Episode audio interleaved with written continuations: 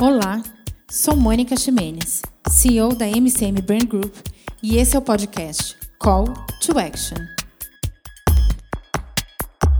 Em tempos desafiadores, pandêmicos, abrimos um novo espaço de diálogo para você que quer dançar essa nova música, do incerto, do novo, com novos ritmos e com novas perspectivas. Informar, conhecer e trocar nunca foi tão necessário. Viver nunca foi tão importante.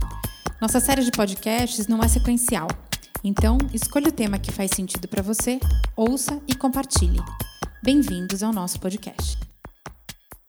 É muito legal quando a gente consegue pensar em possibilidades de mudança do mundo em tempo de pandemia, como é que a gente ajuda os empresários, as empresas, não são só os empresários, mas as empresas a conseguirem colocar propósitos é, naquilo que fazem, não esquecer dos propósitos que já tinham é, e continuar encontrando possibilidades para inclusão, para diversidade, num mundo tão maluco que a gente está vivendo, onde a gente está diminuindo tudo, né? Eu tenho a sensação de que está tudo diminuído, as pessoas estão tentando fazer o mínimo só para poder existir, mas existe dentro desse mínimo a necessidade da gente manter os propósitos, da gente continuar incluindo quem precisa ser incluído, continuar dando voz e vez para quem precisa, dando espaço para quem precisa falar, é, para a gente conseguir criar um protagonismo necessário para a nossa cena desse, dessa tragédia toda mundial, a gente conseguir dar protagonismo para quem precisa, para a gente conseguir ser verdadeiro e ajudar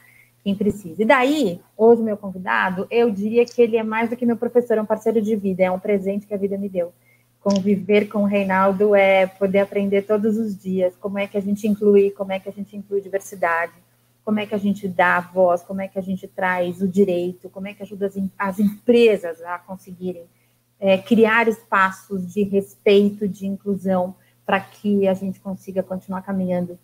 Em tempos de pandemia, a gente criou uma série essa chamada Call to Action, que é para a gente poder parar e rever aquilo que a gente está fazendo todos os dias é, a gente tem um humano muito mais presente, porque a vida nunca foi tão importante. A gente lidava com as coisas da empresa e poucas vezes a gente se preocupava com a vida de fato, porque a gente tinha a sensação e a segurança de que a ciência responderia a todos os nossos problemas. E chegamos no momento onde a ciência ainda não tem uma resposta. E a gente está vendo os nossos amigos morrerem, a gente está vendo as pessoas que a gente ama partirem, por um vírus que a gente não sabia que iria arrasar o mundo dessa forma. E daí a gente se encolhe ainda mais. Eu vejo as empresas mais encolhidas com propósito, porque como a gente está falando de vida, a vida é mais importante, é, outras vidas deixaram de ser importantes. Daí a gente vê os negros é, vivendo dias tão difíceis, porque a gente colocou a vida, mas a gente não disse que era todas a gente deixou de dar espaço, vez e voz para quem precisava. Então, os negros, os gays é, e todas as comunidades diversas que precisam de inclusão foram sendo abandonadas no período pandêmico porque deixaram de ser vistas. A gente passou a olhar a vida, mas esqueceu de dizer que eram todas as vidas e todas as vidas são importantes. Daí vem Reinaldo para nos lembrar e lembrar todas as empresas que a gente precisa dar espaço para que todas as vidas continuem existindo. É, então, Rei, eu queria dizer que é um prazer sem tamanho, é uma honra desmedida ter você como live, que vai ser tão importante para tanta gente. Quando a gente está falando de espaços de vida, mas são espaços de vida para todos, não só para alguns. E você é o cara que eu conheço que mais sabe sobre esse assunto. Por isso que eu digo que é meu professor de vida, mas mais que isso é um parceiro de vida. Então, eu estou super honrada em ter você aqui e saber que esse material vai ficar gravado depois para as pessoas poderem ouvir, porque a gente sabe que as lives acontecem, a gente não consegue ter todo mundo online no momento, mas fica gravado para as pessoas assistirem depois. Então, eu começo te agradecendo por ter aceito o meu convite para a gente poder falar de inclusão e diversidade em tempos de pandemia. Que mundo novo é esse que a gente precisa construir? É, quais são as pessoas que a gente precisa trazer para a nossa roda? é, quem são as pessoas que a gente precisa valorizar para que continuem tendo vida em tempos de pandemia. Então, obrigada. E agora eu queria que você se apresentasse para depois a gente começar a seguir pelo nosso roteiro de perguntas. Muito bem. Eu que estou feliz também com o convite, que bom. Uh, falar com você é sempre maravilhoso. Quanta coisa a gente não fez aqui nessa sala, né? Que saudade dela.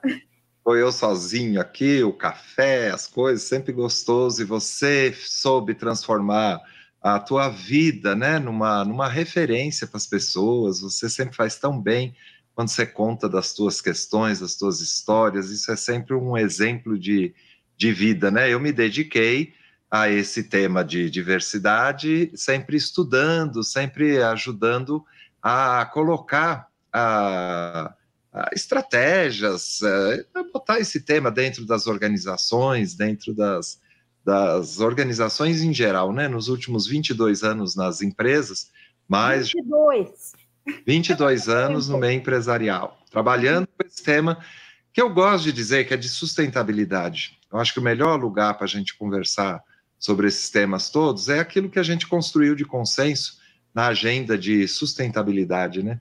E responsabilidade social, mas a agenda de sustentabilidade, hoje a gente fala dos ODS, os Objetivos do desenvolvimento sustentável, ali que é o melhor lugar para morar essas conversas, até para escapar dos modismos, dos eutivistas, das, né, dos eu acho isso, aquilo, tal. A gente tem uma agenda global construída a duras penas em consenso. Então, esse tem sido meu trabalho há 42 anos, olhando para essas coisas todas, né, encantado com a questão a, da diversidade, não só preocupado com a questão da diversidade, eu sempre gosto de falar do encanto, que é isso que a gente faz, né, Mônica, de levar para as organizações o encanto com a diversidade, com as suas possibilidades, não só o, o, a preocupação, a indignação, né, que é necessária com as injustiças, com as desigualdades, com isso tudo que você falou, a, que tem a ver com os ODS. Alguns de nós ficam por lado de fora alguns de nós ficam para trás.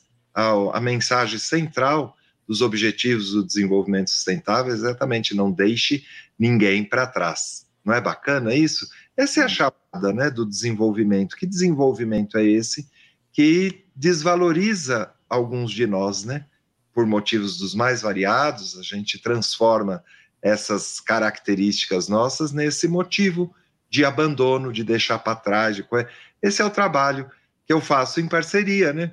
Com você, com tanta gente dentro das organizações, para poder dizer, olha, por que, que alguns de nós estão ficando para trás? Uhum. A riqueza que tem, que a gente está deixando de lado. Então, o encantamento entra aí. Minha é. vida talvez seja essa, tentar ajudar a encantar as pessoas. Quando a gente criou o fórum, né, uns anos atrás, era para chamar atenção para o tema das, o Fórum de Empresas e Direitos LGBTI+. Era para chamar a atenção, olha, tá, temos uma, um problema e a gente precisa melhorar o nosso desempenho nessa questão. Mas nós temos também uma riqueza aí que a gente está deixando de lado, né? É. A gente criou dentro do, do, Call to Action, a gente tem uma parte do, do várias lives que a gente tem feito com compradores. E o nome da live é Ninguém Fica para Trás, fortalecendo pequenos empreendedores. E daí a gente está falando de empreendedores de diversidade de diversos tipos. E daí a gente está falando dos dados do Sebrae, que já foram mais de 650 mil empresas que fecharam no tempo da pandemia. Então, como é que a gente ajuda? Por outro lado, quantas outras é. empresas já não nasceram? Né? Pessoas que faziam tal coisa há 20 anos e agora estão fazendo outras. É... Então, a gente tem essa série do Ninguém Fica para Trás, é com compradores. que legal, que bom. A gente já falou com o Toninho, do presidente Integrare. A gente vai falar com a Andréia Regina, quinta-feira agora. Depois, na outra semana, a gente fala com o Marcelo Leonessa, da BASF, que é o vice-presidente de compras da BASF. Então, a gente está trazendo compradores de grandes multinacionais para a gente poder falar dentro desse universo da diversidade quem. E a Mônica caiu. Pegando esse gancho aí, né, enquanto ela está voltando, a questão da, de fornecedores é super importante, né? Como é que a gente super. trata? Você caiu, eu, eu, eu fiquei. Caí. Obrigada por caiu. Tão importante essa conversa, né, da cadeia de valor da empresa, de trazer os fornecedores. Você sempre teve engajada com isso, eu também. Eu ajudei a trazer o Integrare para o Brasil, né? Eu estava ainda Bank Boston, a gente viu o CIEP Gap, ah, e deu certo, né? Eu sempre considero uma, uma experiência exitosa que o deixar ninguém para trás fica parecendo que é abandonar alguns, né, para que outros entrem. É o contrário. É. é. a lógica da abundância, você expande, você amplia, de quem você compra, por exemplo, né? Uhum. Como consumidor, como empresa, e aí você vai trazendo os outros para trazer. E isso só gera mais riqueza, porque uhum. É o que a gente tem um problema com a discriminação, que é um impacto no PIB, que ele fica artificialmente, né, a segregação cria um, uma, uma base da pirâmide artificial. Ela não, uhum. porque ela tem, ela sofre, né, de incompetências, ela carece de conhecimentos. Não, ela está ali porque é mulher. As pessoas estão ali porque são negras, porque são LGBTI+, porque são trans. Dentro disso, sobretudo, também escute a Maite, viu? A Maite está criando um programa bacana, ah, chama-se Empodera Trans, que é o sonho nosso no fórum, e ela criou isso, que é trazendo o trans como empreendedores, os empreendedores. A gente, a gente já tentou uma live com ela, estamos aqui tentando uma data, porque ela, ela é difícil, é. Ela é incrível, né? Assim, toda vez que a gente escuta a Maite falando, a gente fica super impactado. É, eu vou fugir do roteiro porque eu tenho várias perguntas para te fazer, mas para te contar uma coisa, você me ensinou ah. um negócio muito interessante, assim, é, como é que a gente força a curva para que ela aconteça, né?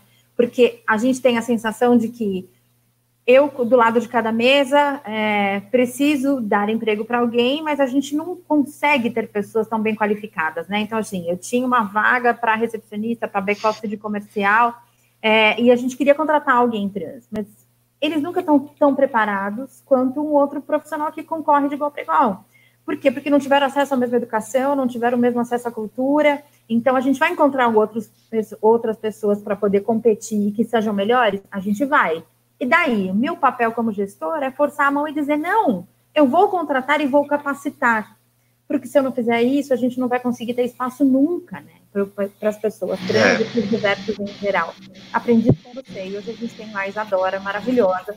É, e no tempo da pandemia, o primeiro medo dela era: bom, se eu sou recepcionista e o prédio fechou, então eu vou ser a primeira a ser cortada, porque afinal de contas, se não tem o prédio, não tem ninguém trabalhando, então eu vou ser a primeira a ser cortada. E a gente fez um trabalho reverso, a gente foi treinar a Isadora para fazer outras coisas, né? Então hoje a Isadora está trabalhando no comercial, ela que faz toda a parte de back-office do comercial, faz alimentação de pipe drive. Então ela foi treinada pelo nosso próprio time para que ela não entrasse nessa na lista dos que precisariam ser cortados, né? E ela, e ela tá topou. Topou e está trabalhando, Por quê? aprendendo um monte de coisa, tem sido incrível. Ah, ela topou, o que mostra sempre assim, inclusão é uma via de mão dupla e você uhum. sempre está atento a isso, né? De como qualificar a demanda, de como preparar as pessoas, não só do ponto de vista de técnicos, né? Mas é isso dos comportamentos, tal, porque a inclusão ela vai acontecer como uma via de mão dupla. Uhum. Você prepara a organização para ela ser inclusiva, não só as pessoas, as estruturas. Eu tenho um desenho coisa de professor, né? A gente consultora, a gente é os nove P's ah, não vou falar todos agora, mas uh, eu brinquei com, com, o P, né? Uh, postura, procedimento, política, as paredes, né? O banheiro, uh, para pessoa com deficiência, para as coisas todas. Então, nove P's da inclusão. Aí você prepara a organização, você prepara as pessoas, mas o preparo de quem está entrando nesses processos de inclusão também é importante, né? E a uhum. gente deixou de falar sempre para os dois lados, né, Mônica? Isso é, isso é bacana que você porque é isso, senão fica um negócio paternalista, um negócio esquisito, assim, fala, nós somos os culpados do mundo. A gente não está falando de culpa, está falando de responsabilidade. E na, ao assumir a nossa responsabilidade, a gente estimular que todas as pessoas assumam as suas responsabilidades, inclusive com a própria inclusão. Isso parece meio cruel, liberalista, aquela coisa toda. Não, é você acreditar nesse potencial. Eu gosto de uma, porque esse nosso ambiente empresarial fala muito, né? E uma das coisas que fala é mérito, meritocracia.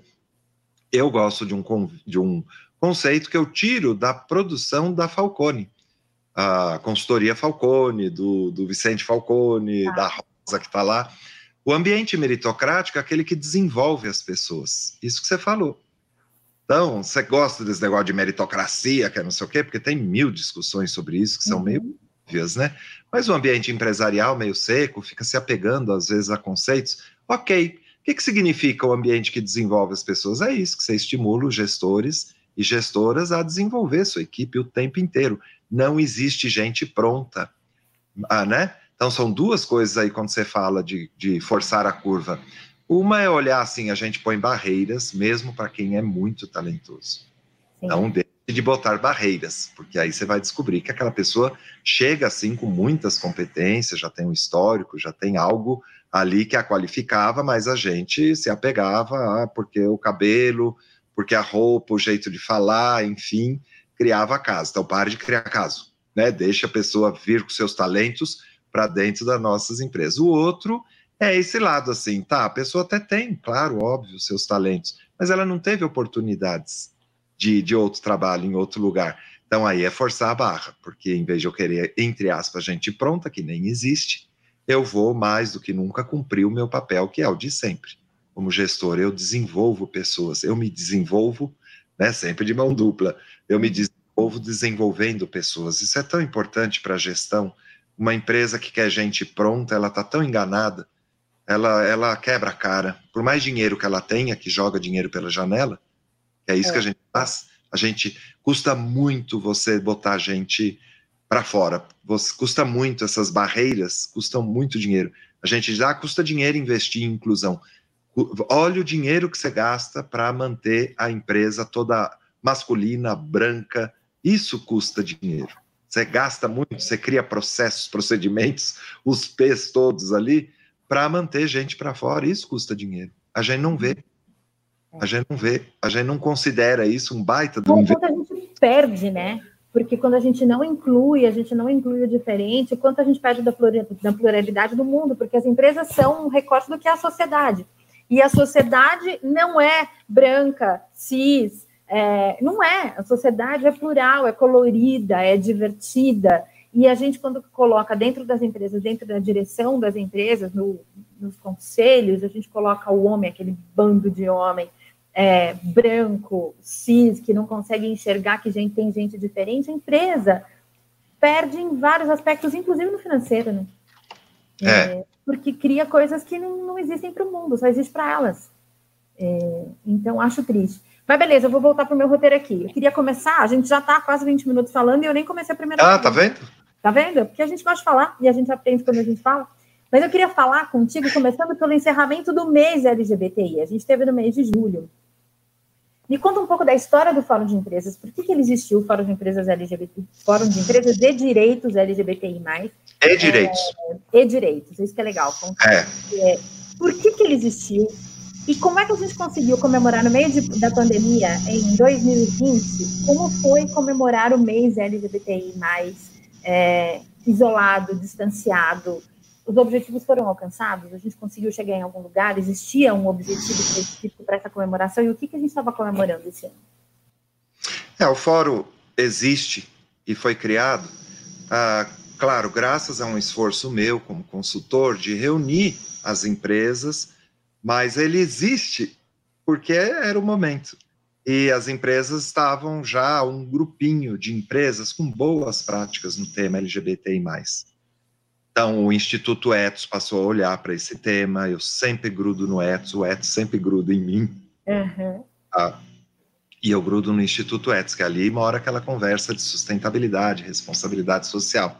E, e a gente fez lá um manual né? Nasceu o fórum já com um manual, um material maravilhoso já com ideias ali do que fazer no tema dentro das empresas. Também a ONU vinha uhum. nesse tema, também no Brasil, pediu um manual, eu me juntei com Beto de Jesus, criamos o fórum, aprovamos os 10 compromissos ah, para criar uma elite empresarial que, no meio de um caos, ah, do ponto de vista de rejeição da diversidade, aquilo tudo que você falou, a sociedade é plural, mas a gente não quer. Uhum. A gente acredita que resultado, a gente acredita que o melhor é o homogêneo. A gente acredita que o homogêneo, melhor é branco, é masculino, é sem deficiência, é entre 25 e 35 anos de idade. É, no Brasil é, é essa a marca da discriminação nossa. Você pode valer alguma coisa quando tem 25 anos, e você deixa de valer quando você faz 35 anos. Ainda está muito presente isso.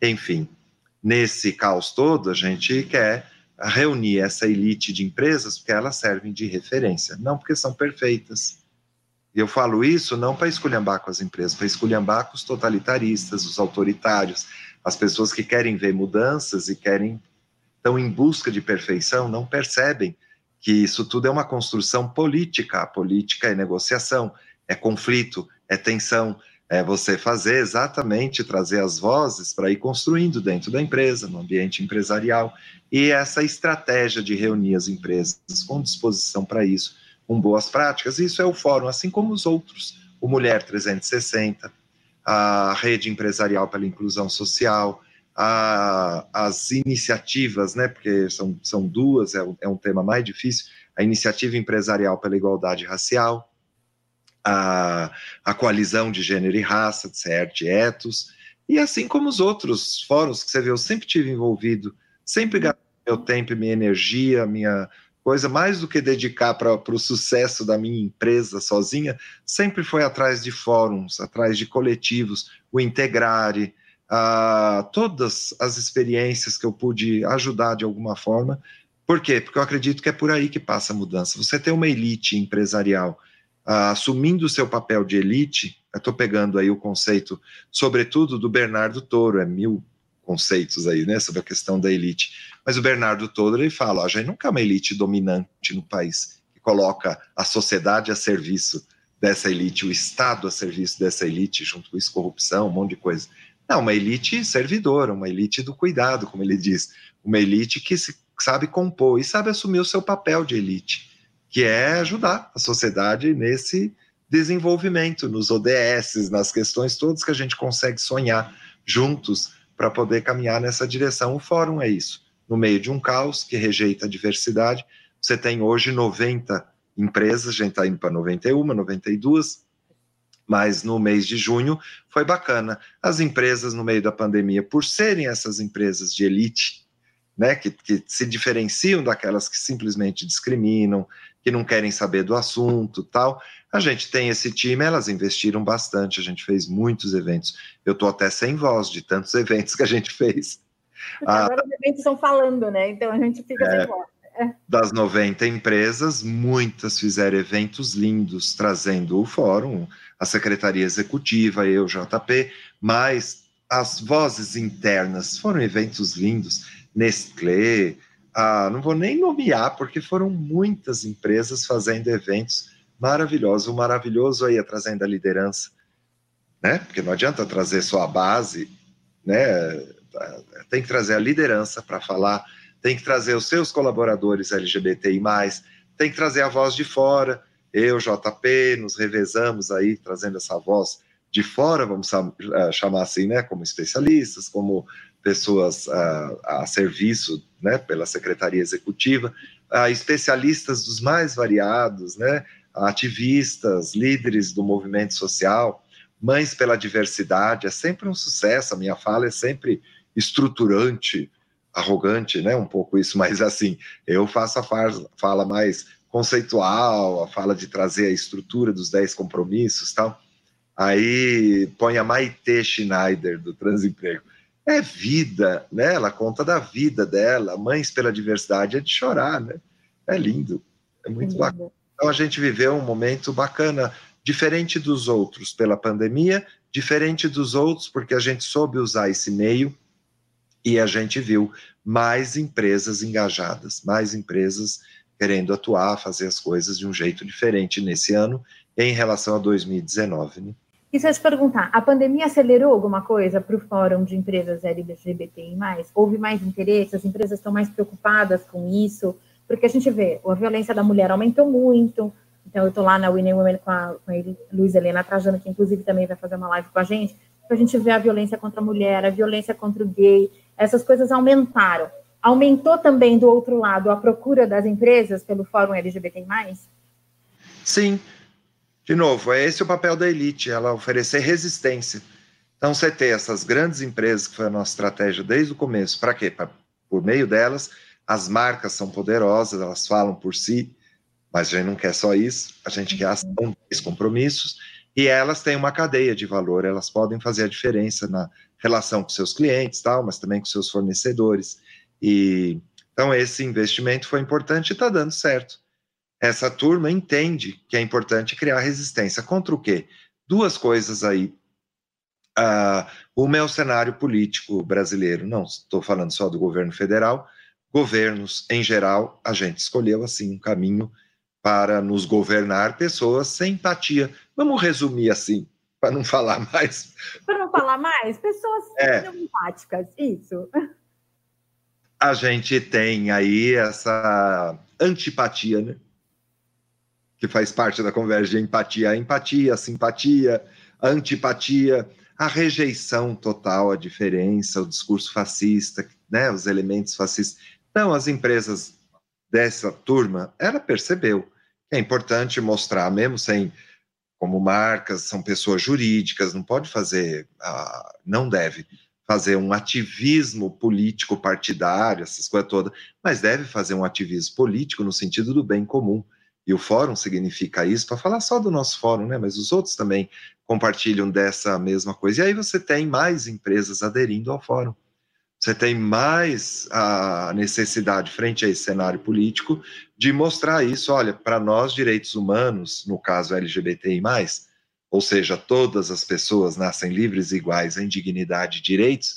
Você sabe que eu sempre abro o fórum, as atividades, lembrando o artigo 1 da Declaração Universal dos Direitos Humanos, que é o que nos une, né? Está até no nosso propósito. Que é isso, é lembrar todas as pessoas então, as empresas querem sinalizar ao aderir ao fórum isso, olha, seja lá o que for, inclusive com nosso apoio para políticas econômicas, para coisa toda, que eu pessoalmente acho uma ilusão. Mas a gente quer mostrar, tem coisas, tem valores que a gente não quer abrir mão. E é bonito ver esse movimento. E é de resistência. Outro foi a pandemia, que nos pega todos aí como uma das, surpresas, o inusitado, o inesperado, do mundo VUCA, a gente vai estar sujeito a outras situações dessas. E aí as empresas também sentem necessidade de passar a mesma mensagem com uma outra face, assim, dizer gente importa. Nós nem sabemos direito o que fazer nessa situação toda, como todos nós, estamos aí aprendendo a lidar com o inesperado, o inusitado, o, o complexo, o ambíguo, né, o incerto, uh, e ah, mas queremos mostrar que gente é importante. Então, também a turma tem vindo para o fórum ah, com essa mensagem assim que eles querem passar para as pessoas, né? A gente vai ter uma nova signatária esses dias. Hoje eu olhei o vídeo que foi feito, que é tudo com vídeo agora, né? E é tão bonita a mensagem, uma grande empresa, grande coisa, eu não posso anunciar, não posso falar em nome deles, deixa eles anunciarem lá, mas vai ser bonita a mensagem do presidente dizendo isso. Nesse momento, dizer gente importa. Todas as pessoas nascem livres e iguais. Não queremos deixar ninguém para trás. Queremos aprender juntos a fazer isso da melhor maneira, sobreviver nessa estrutura, passando essa mensagem que gente importa. Esse é o papel né, dessas empresas, é o que a gente esperava delas. Né? E como é que uma empresa hoje que se filia ao Fórum de Empresas LGBTI+, a gente sabe que tem 10 compromissos. Quais são os 10 compromissos e o que ela de fato tem que fazer para ela poder se associar? Ó, oh, graças ao teu apoio, nós temos um site maravilhoso aberto a todas as empresas, micro, médias, pequenas, grandes empresas, mesmo quem não quiser se associar. Tá lá todo o material que significa as bases para você conhecer os 10 compromissos, para quê? Para fazer plano de ação, para agir concretamente por eles, né?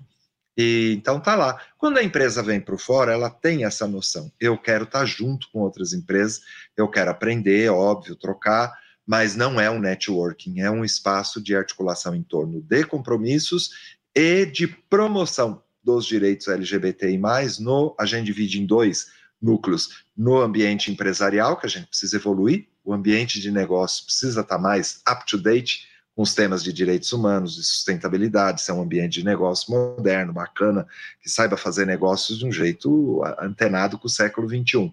E para a sociedade brasileira também. A live que a gente fez dia 25, infelizmente não ficou gravada, a gente teve problemas aí técnicos, mas foi uma live muito bonita dos nossos presidentes, e são tantos presidentes, a gente foi duro escolher três, que fizesse aquela conversa.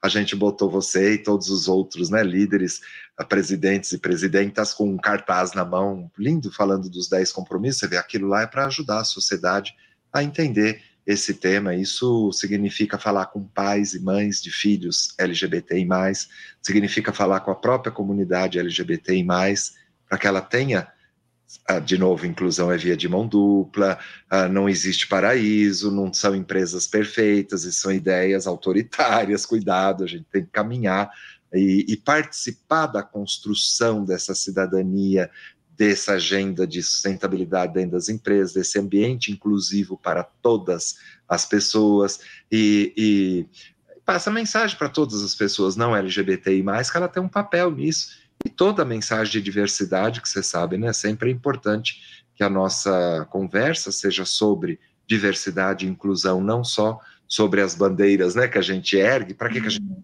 as bandeiras? Para sinalizar para o mundo nós existimos. Essa construção desse mundo precisa nos considerar.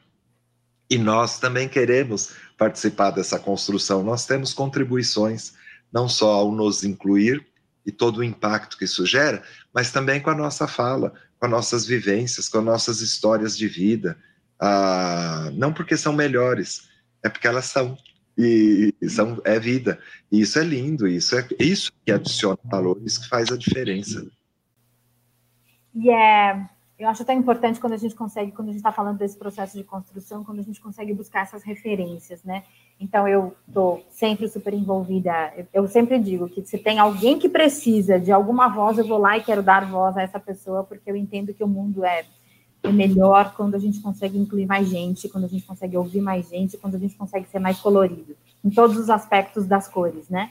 Da cor da voz, da cor da pele, da cor do, do sexo, da, de tudo, de absolutamente tudo. Eu gosto do colorido. Mas a gente ainda tem uma, uma representatividade, muito baixa, né? Então, assim, quando a gente fala do Fórum de Presidentes, quantas mulheres a gente tem no Fórum de Presidentes hoje? Você tem. Hum, poucas. Duas, poucas. Três. Poucas.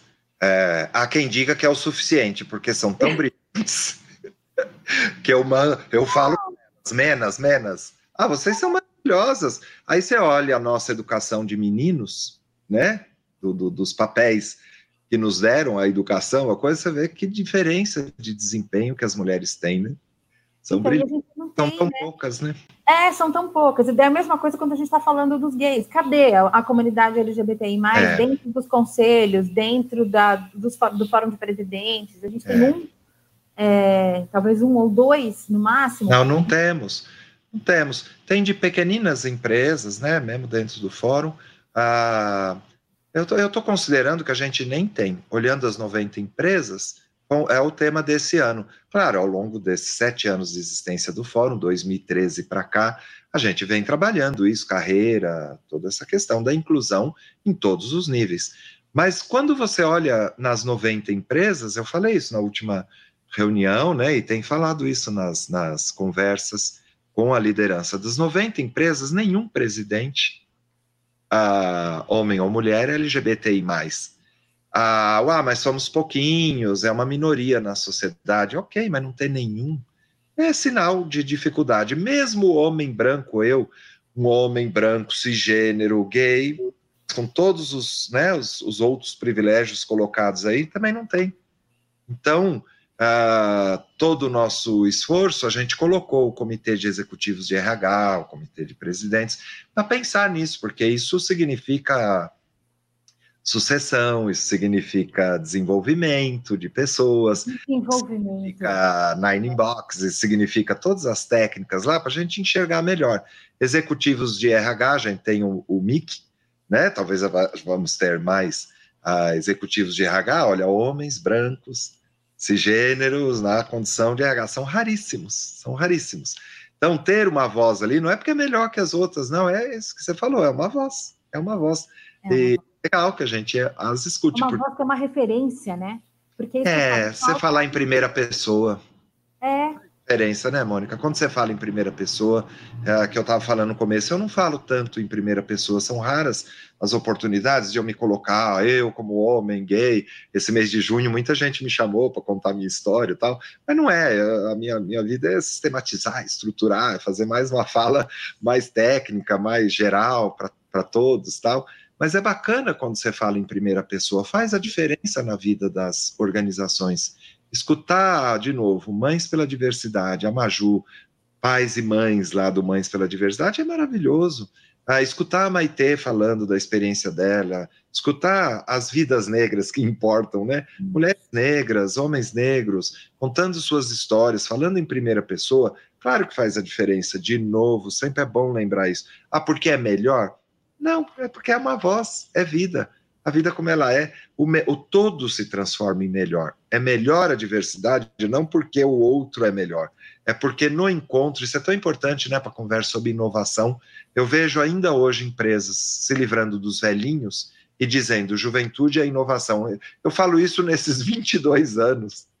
E ainda vejo empresas cometendo o erro de mandar embora os velhinhos, velhinhos, pessoas com mais de 35 anos, em nome dos ativos digitais, em nome de juventude igual à inovação, falei inovação, para pegar esse tema, ela surge da qualidade que a gente promove por meio da gestão das relações entre pessoas de diferentes idades, para pegar esse tema. A pluralidade, de novo, né?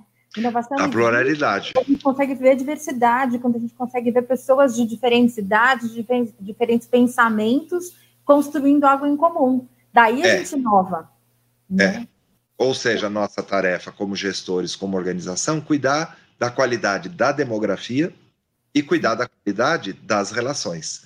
Porque nas relações é que surgem atributos como inovação, a melhor entendimento da realidade, porque não está nos polos. Não põe a inovação juventude, a, a inovação está na qualidade das relações entre pessoas de diferentes idades. Tão simples isso, mas a gente acredita ainda que o mais simples é mandar todos os homens embora, porque as mulheres, como a gente fez lá, né? Ah, nos anos 80, 90, aquela coisa da delicadeza para os transistores lá, para os, as questões que a gente tinha, né? De colar, de soldar os aparelhinhos, as coisas todas. Ai, mulher é melhor e manda os homens embora. Fala, oh, ou você gosta de homem, você gosta de mulher, pode gostar, não tem problema, mas a diversidade, a mensagem é nós gostamos de gente, de gente na sua pluralidade. E nós gostamos de investir a qualidade dessas relações entre homens e mulheres. Para quê? Para que a nossa organização seja tão masculina quanto feminina, seja nos atributos ah, de, de, de, pertencimento ali, né, de homens e mulheres, seja naquilo que a gente define como masculino e feminino, masculinidade e feminilidade, até nas adversidades, a gente pega tudo isso para somar ali, né? Em frente. Eu tenho alguns medos, é, eu tenho alguns medos agora quando a gente está falando desse novo momento de digitalização e a gente vê muitas empresas agora que estão fechando escritórios e por várias razões. A primeira delas é não tem mais dinheiro mesmo para pagar aluguel, outras grandes empresas que entenderam que as pessoas são absolutamente produtivas trabalhando dentro de casa e que não precisam mais do escritório, então a gente vai dar é, cadeira boa, bom computador e boa internet para o cara ficar dentro da casa dele e não precisa mais vir. Eu tenho medo desse, nesse processo da digitalização de várias coisas. Um deles é que a gente volte a discriminar a mulher porque a mulher continua tendo os papéis do lar. Né? Então, eu digo sempre: as mulheres foram para a rua para poder ganhar espaço nas, nas organizações, mas os homens não voltaram para casa para fazer comida, para poder cuidar da casa, para poder cuidar do cachorro. Então, a gente continua tendo um processo distante do feminino que a mulher conseguiu ganhar alguns espaços, ainda são poucos, mas ganhou espaço, mas o homem não voltou para casa, então continua sendo responsabilidade da mulher. E daí agora no processo de digitalização, onde a gente vai voltar a trabalhar dentro de casa, quando acabar o momento pandêmico, a gente volte a recriminar a mulher porque a mulher não vai ter tempo, porque ela tem filho para cuidar. A gente só está vendo isso porque as escolas não voltaram e as mulheres vão ser as primeiras a serem demitidas porque elas não têm com quem deixar os filhos. Então não pensa assim, ah, o homem vai ter com quem deixar os filhos. Não, a mulher não tem com quem deixar os filhos. É, e a mesma coisa quando a gente quando você volta a falar da senioridade. Então, as pessoas mais velhas têm mais dificuldade no processo de digitalização. Eles serão excluídos também? Então, que nova sociedade é essa que a gente está criando a partir da pandemia? A gente vai é, voltar. Não, não tem. Não tem isso. A mulher. Isso vai existir? O que vai existir é o que a gente quiser, né?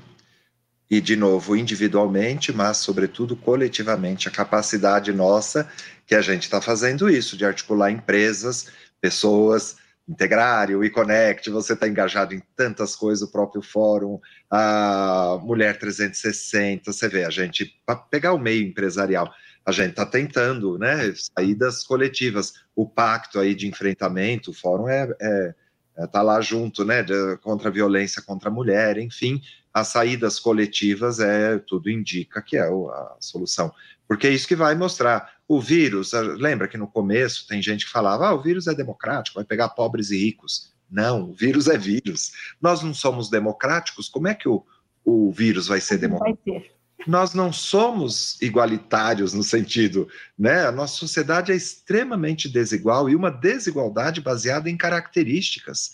Não é só, de novo, das competências, das sociedades com um nível de desigualdade, ah, em função de quem tem escolaridade, quem não tem, não. Você pode ser o cara de, de, formado na melhor escola. Se você é trans, se você é negro, se você é mulher, você não ocupa os lugares. É mentira, né? O mérito, a meritocracia, além de tudo, tem uma mentira contida nela, não no conceito, mas na aplicação. Ela é usada exatamente para deixar as pessoas do lado de fora.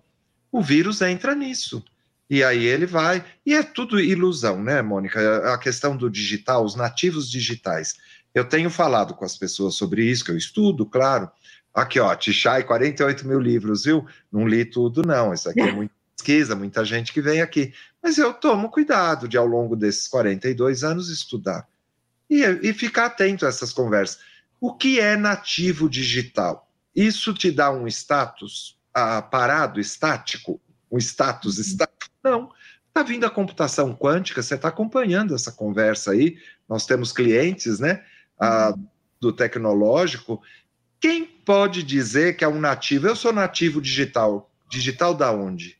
Porque tudo está em transformação tão constante que nenhum de nós ah, está ah, pode se colocar estaticamente parado, já pronto. De novo, não existe gente pronto pronta um mundo em transformação tão constante, tão rápida, tão profunda, que é isso, né? A tentativa de falar o tal do mundo VUCA e várias outras, é a quarta revolução industrial. Como é que eu posso me livrar de alguém? Não deixe ninguém para trás, porque não existe isso. Ah, todos nós estamos convidados, inclusão via de mão dupla. Se eu me recusar a sair do, do exemplo que você deu, falar, não, eu, eu só quero ser a, a recepcionista, eu não quero me desenvolver com outras coisas. Aí eu estou fazendo, de certa forma, uma escolha. Ainda assim, cabe a gente insistir com a pessoa, mostrar, falar, dizer, tenta, vamos junto, estamos aqui, ninguém larga a mão de ninguém, vamos junto para próximo, a próxima fase, né? Ah, mas todos nós estamos convidados o tempo inteiro a se atualizar, a se reinventar, a rever e por isso mesmo se apegar, penso eu, a valores, a princípios, a ter, porque senão a gente fica solto num vento aí, tipo folha de papel, que você vai, né, deixa a vida me levar, nada contra. O, o, o espírito da, da música lá, né, do, que o Zeca Pagodinho falou, mas assim, a gente precisa se apegar a valores. Sim, a valores. Sim. Porque o espírito da música da liberdade, assim, a gente acredita nele, né? Assim, e muito. Claro. Deixa a vida me levar, para mim é, é, o, é o instinto do, do quem sou eu e quem eu posso me tornar e como é que eu me represento diante da sociedade. Então, nesse espírito eu acredito. Mas acredito mesmo que a gente precise, nesse momento pandêmico, lembrar quem somos nós, é, quais são os propósitos das companhias que a gente representa, é, que, por quais são as causas que a gente luta, quem são as pessoas que a gente precisa dar espaço, a gente precisa dar, ver, dar vez e voz. E daí eu queria te perguntar do nosso evento, claro, porque está chegando agosto e eu acho que é uma oportunidade que a gente tem para poder contar por que é que a gente inventou fazer um evento chamado Roda da Diversidade. O que, que a gente vai ter lá e por que, que ele é tão importante para a sociedade. E eu diria que cada vez mais, né? Quanto mais a gente vê a pandemia acontecendo, quanto mais a gente vê as pessoas em isolamento, as empresas preocupadas com seus funcionários, mas também eu vi uma, uma discussão outro dia até interessante, vou pular disso só para poder dar esse exemplo uma grande empresa que publicou lá que tinha doado milhões de reais para testes de Covid, e daí um fornecedor dessa empresa colocou lá, é lindo quando você diz que você doou não sei quantos milhões de reais para um teste de Covid e vira para um pequeno fornecedor e diz: Olha, visto que estamos em momento de pandemia, ao invés de eu te pagar em 120 dias, eu agora começo a pagar em 180. Né? Então, eu queria te dizer: eu, pequeno fornecedor, deixo de existir. Então, não adianta eu ter um teste de Covid doado pela empresa e a minha empresa vai fechar a porta, porque eu não tenho mais como sobreviver. Então, eu acho importante a gente falar de propósito e de valor e por que, que é que a gente vai fazer a roda de diversidade no meio desse momento, por que, que ela é tão importante. É, é isso. Esse evento foi sonhado pelo Comitê de Presidentes. Sim. Participou de todas as decisões, o Comitê de Presidentes entendeu, no contexto político, de novo, de 2018, a eleição de Bolsonaro, essa coisa toda, não só Bolsonaro, mas toda uma uma uh, no mundo inteiro, né? Todo uma, uma, um recrudescimento, uma, uma conversa fascista no ar que é contra direitos humanos de todas as pessoas, de deixar a gente para trás, enfim. Uhum. Sentiu a necessidade da gente fazer o que o fórum nasceu para isso, compartilhar as nossas dúvidas, nossas angústias, nossos aprendizados, nossas práticas boas, compartilhar com o mundo. Então, é, é, porque todo dia, Mônica, a gente tem eventos, né? Você deve ter recebido ontem de noite a mensagem sobre os eventos de julho, são dezenas de eventos. Eu e o JP já não, não, não dá conta de tanta ação. Ah, tá lindo o fórum, mas a gente precisa compartilhar, criar um palco, sobretudo para nossas empresas, para nossa liderança, para compartilhar com os outros. Quem são os outros? O ambiente empresarial e a sociedade brasileira, para a gente poder falar. Dia 25 de agosto é o nosso evento para fora, né? Para a gente mostrar essas questões, nossos, de novo, nossos medos, nossas angústias, nossas incertezas, nossas descobertas, nossas coisas todas, nas suas muitas faces dos 10 compromissos, de botar isso para fora para andar. Vai ser um momento lindo, vai ser um momento bacana. E é o momento de refletir isso, né? que eu também tenho ajudado as empresas, eu como fornecedor, uhum. é olha o valor da diversidade, né? A diversidade é isso, não trate igual os que são diferentes, uhum. não só desiguais, diferentes. Uhum. A minha empresinha, eu não tenho aqui a equipe do jurídico, da coisa toda. Você me trata igualzinho uma grande empresa e me paga em 180 dias e quer meu trabalho hoje, para eu trabalhar esse mês, para no final do mês emitir a nota e depois passa um ano. Eu trabalho no inverno para receber no, no, outro inverno, quase. A gente trabalha no outono para receber no, verão. Isso está errado. E aquela conversa nossa, quanto mais, quanto mais diversidade, as pessoas se assustam com isso. Falam, ah, mas vai virar uma bagunça. É o contrário. É Se a gente fizer a gestão disso, porque tudo é gestão, se eu fizer a gestão da diversidade, mais me obriga, quanto mais pluralidade eu tiver de características, de vozes, de ideias, tal, mais me obriga a ir para a essência, para o que é essencial. Então, isso é muito bom, porque valor é aquilo que pesa na hora de eu tomar decisões. Se eu estou falando essas coisas todas, a gente vai buscar consistência mais do que coerência. Eu dou mais valor à consistência do que a coerência. Eu acho, às vezes, meio autoritário o jeito como a gente busca coerência, às vezes fica uma coisa absoluta, tem que ser absolutamente coerente. Nós somos humanos, nós não vamos conseguir. Sempre a minha voz, as minhas ideias, elas vão vir antes dos meus pés. Uhum. Ah, isso é humano. Então Sim. eu vou falar coisas e é legal que eu fale, porque depois vão me cobrar para o meu pé acompanhar aquilo, né? Então, o walk the talk, eu acho tão, às vezes, uhum tão arrogante, tão autoritário com as pessoas. Então, consistência assim, eu dei um passo, mas eu dei. Ó, eu estou doando milhões e estou cuidando da minha cadeia toda. Eu estou cuidando porque eu estou coerente ah, com aquilo que eu estou dizendo e, e, buscando a consistência. Eu estou ouvindo. E aí o meu fornecedor vem, ai que lindo, né? Que você doou milhões, mas você está me pagando em 180 mais dias às vezes. É. E, e não tem um jeito da gente tratar né, levar o princípio da equidade para a relação com fornecedores, no fórum a gente tem, né, um dos indicadores, um dos compromissos é exatamente esse. A pessoa acha que é só contratar uh, empresas de pessoas LGBTI+. Não, é levar o princípio da diversidade para o supply chain, para isso tudo, né? Como é que eu trato uh, de forma desigual uh, os diferentes, os desiguais, para produzir justiça. Eu não sou justo, eu trato todo mundo igual. Igual, não tem como ser. Eu vi, eu, semana passada, um amigo, Ed René, é, falando sobre um negócio que mexeu muito comigo e que, inclusive, mudou algumas coisas dentro da empresa. É, Neiva, um beijo. Neiva Justa, querida, que estava aqui, mandou um Linda. pra gente. Linda, maravilhosa. Eu não estou vendo, tá? É uma inspiração para todas nós. É, mas ele falou um negócio que para mim mudou muito quando eu penso na gestão da minha empresa, porque além de falar de diversidade, falar de mulheres, eu sou CEO da minha empresa, do meu grupo. E ele falou um negócio que mexeu muito comigo. A gente não faz o certo porque a gente acha que vai dar certo no final. Né? Porque tem algumas empresas que se posicionam em vamos tentar fazer o certo. E se der certo no final, que incrível, chegamos à nossa missão. A gente faz o que é certo porque é certo, porque a gente acredita que isso é certo, porque isso está dentro da nossa visão, porque isso é propósito. Então, mesmo que a gente tenha prejuízo com isso, a gente vai fazer porque é certo. É você. Necessário. É. Não, perfeito. E você é testemunha das conversas que a gente tem no comitê de presidentes, de novo, você viu como é importante ter essa elite. Eu gosto desse termo, porque esse tema, esse termo é super avacalhado, eu uso de propósito. Falei, gente, nós precisamos assumir o nosso papel.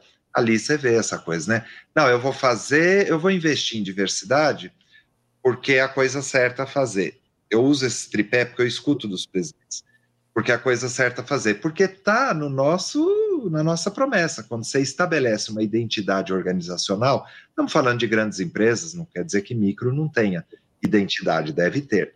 A identidade você define missão, visão, valores. O valor é aquilo que pesa na hora de tomar decisões, ou seja, quais são os valores que vão orientar a maneira de eu ganhar dinheiro. Ninguém está falando de não ganhar.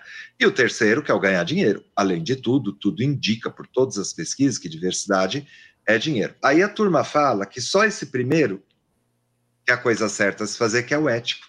Esse é um problema. Se eu não tiver um jeito ético de ganhar dinheiro, tem algo de errado. Porque não existe a empresa e o momento de eu fazer as boas ações. Ou é o jeito de ser, de pensar, de agir, de se relacionar ou não é. Então, a base ética, o imperativo ético, é isso que está colocado na agenda de sustentabilidade. Por isso, eu gosto da diversidade e inclusão como um tema de sustentabilidade. Hum. Não um tema qualquer solto no espaço, só ligado à questão, ah, agora surgiu mais um tema, aí vem as, os modismos, viés inconsciente. Falo, nossa, mas a gente fala disso já faz séculos, porque é obrigado a falar disso. Se eu promovo diversidade e inclusão, eu estou trabalhando o tema da, dos vieses inconscientes, que veio com esse nome, e várias outras questões. Ah, tudo é ético, ou a base é ética, ou a gente não tem negócios sustentáveis do jeito que o mundo precisa. E uma parte do mundo quer. No Brasil, uma parte brasileira grande não dá a menor bola para isso, seja como consumidor, seja como lideranças empresariais. Por isso, como é que vai ser esse processo de mudança? Pegando essa turma que está disponível, disposta, querendo fazer essa mudança uh, para se associar ao Instituto Etos, para estar tá lá no Integrare, para estar tá no Fórum de Empresas e Direitos LGBTI+, para estar tá no Mulher 360. Essa turma está construindo de novo, não por causa da perfeição, mas da busca da consistência uh, que os compromissos trazem, que esses espaços nos trazem, esses espaços estão nos ensinando e também qualificando a demanda no nosso país, para que o cidadão, o consumidor, o colaborador, a colaboradora, eles se percebam num mundo maior do que aquele da empresa. E assim, por que investir nessas coisas? Porque é ética. E se a gente não fizer a escolha ética, nós estamos pagando preço por isso. E eu, eu não quero, você não quer, nós somos pessoas que fizeram escolhas na vida de novo, não porque somos perfeitos, não porque somos melhores, porque a gente fez escolhas e porque a gente percebe que se perceber nessa rede de relações interdependente é essencial para a vida. E a gente, por meio da gestão, tenta fazer com que isso adicione valor. É obrigação nossa nas nossas empresas. Eu também sou o CEO da minha empresica, é. né? Uma boutique, é pequenininho, né? Um negocinho pequeno. Eu já fui grande, mas não, não Mas eu sou o gestor e já fui gestor a vida inteira. O que, que é a minha obrigação de gestor? Fazer com que a escolha ética traga resultado. Resultado aí não entendido só como dinheiro no final do dia, a, né, o bottom line lá, mas o, a, a adição de valor nas relações. Como é que eu ajusto, como é que eu faço meu plano de negócios em função do imperativo ético? E não assim, como é que eu ponho as questões éticas no meu plano de negócio? É diferente, né? O Paulo Branco fala muito isso, ele é professor num dos cursos que eu coordeno lá na FGV, aqui de São Paulo, e ele traz sempre essa ideia, né? Ah, eu tenho que ter o meu plano de negócio, o meu negócio já pensado com as bases éticas e, com, e, de, e conectado com o meu tempo e lugar. E é uma escolha. Tem gente cachorra, horrorosa, ganhando muito dinheiro. Não venha de. Todos os tipos, não tem a ver com gênero, né? Não, não, não, não, Nem com.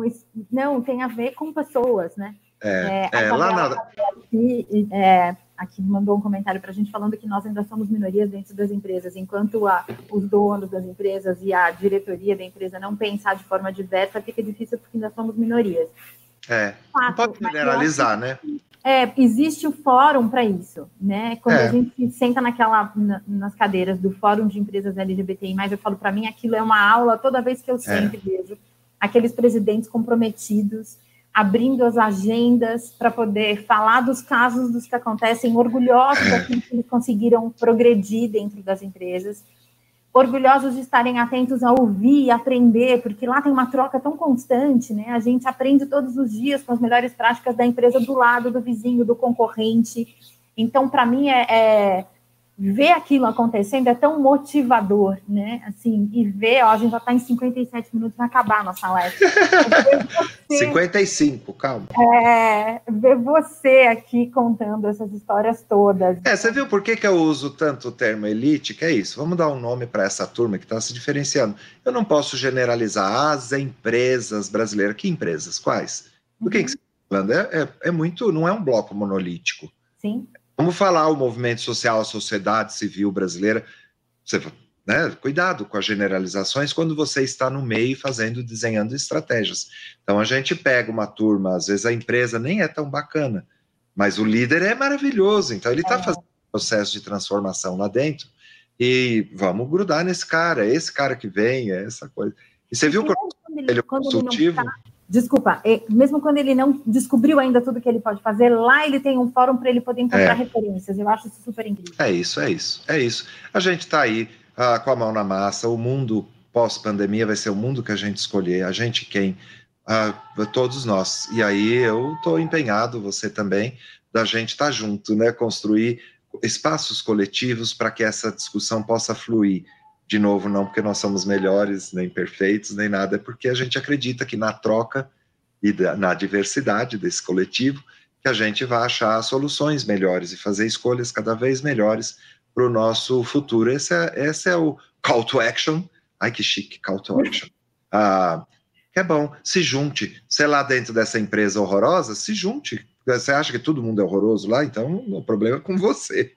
Com certeza há pessoas maravilhosas lá dentro. Sim, sim. Se junte em qualquer canto. As saídas sempre vão ser pela nossa capacidade da gente se articular. Por meio dessa articulação, a gente se conhece melhor e faz coisas melhores, né? Que bom bater esse papo com você. Ah, foi bom demais, foi bom demais. Assim, eu estou super feliz porque a roda da diversidade vai acontecer. Dia 25 de agosto a gente começa a falar de diversidade para com todas as grandes empresas. A gente tem um monte de assuntos importantes para serem é, divididos e compartilhados com as empresas. Então, a gente vai ter espaço para os presidentes poderem falar quais são as melhores práticas do que tem feito, a nossa experiência como Fórum LGBTI, é, cuidando dos direitos das pessoas e cuidando dos direitos das empresas. Então, para mim, eu estou super feliz que ele aconteça e super feliz de ter você aqui hoje. É, quinta-feira, a gente essa semana vai falar muito de diversidade, porque quinta-feira a gente tem a Andréa Regina, que era Serasa, foi Serasa Experience durante muito tempo, é, e ela vai falar sobre os desafios para manter um ambiente de confiança mesmo em tempos de home office, como é que a gente cuida da confiança em tempos onde a gente está isolado. E... Adorei você dizer que o mundo pós-pandemia é aquele que a gente quiser ter, então eu espero que a gente tenha consciência para ter um, um mundo mais justo, é, onde a diversidade caiba, onde a gente faça ela existir, é, porque só vai existir quando a gente resolver que ele exista, né? Faz parte das nossas escolhas de vida e dos direitos pelos quais as bandeiras que a gente vai levantar. Então, obrigada por ser inspiração para minha vida, inspiração para o meu negócio, para minha empresa. Obrigada por me dar a oportunidade de caminhar com você e aprender todos os dias. Você, para mim, é uma referência de bandeira que eu quero aprender a carregar e a levantar. Então, obrigada, Rei. Foi e você para mim. Então, estamos aqui, estamos juntos. Obrigada. Gente que assistiu a gente, Cacá, que esteve aqui semana passada. Beijo para vocês todos que nos assistiram. Obrigada pelo tempo de vocês. O tempo é sempre tão precioso, então obrigada pelo você que nos ouvir. É, a gente vai estar em podcast também depois, então você vai poder ouvir, compartilhar tudo isso. Obrigada pela tarde de hoje. Aos que precisam de resiliência, contem com o nosso apoio. Para os que precisam de apoio e referência, contem com o nosso apoio e obrigada por esse momento tão especial. Hey, beijo, Marcelo fez a tradução, obrigada. Beijo para todos vocês, a gente se vê de volta na quinta-feira. Obrigada. Beijão, obrigado. Obrigada por ouvir esse episódio. Se foi legal para você, não esqueça de compartilhar com alguém. Seguimos nas entrevistas e gravações e toda semana subiremos mais conteúdos para te ajudar a enfrentar esse momento agindo. Nos encontramos novamente no próximo episódio. Eu sou Mônica Ximenes, CEO da MCM Burn Group, e esse é o podcast Call to Action.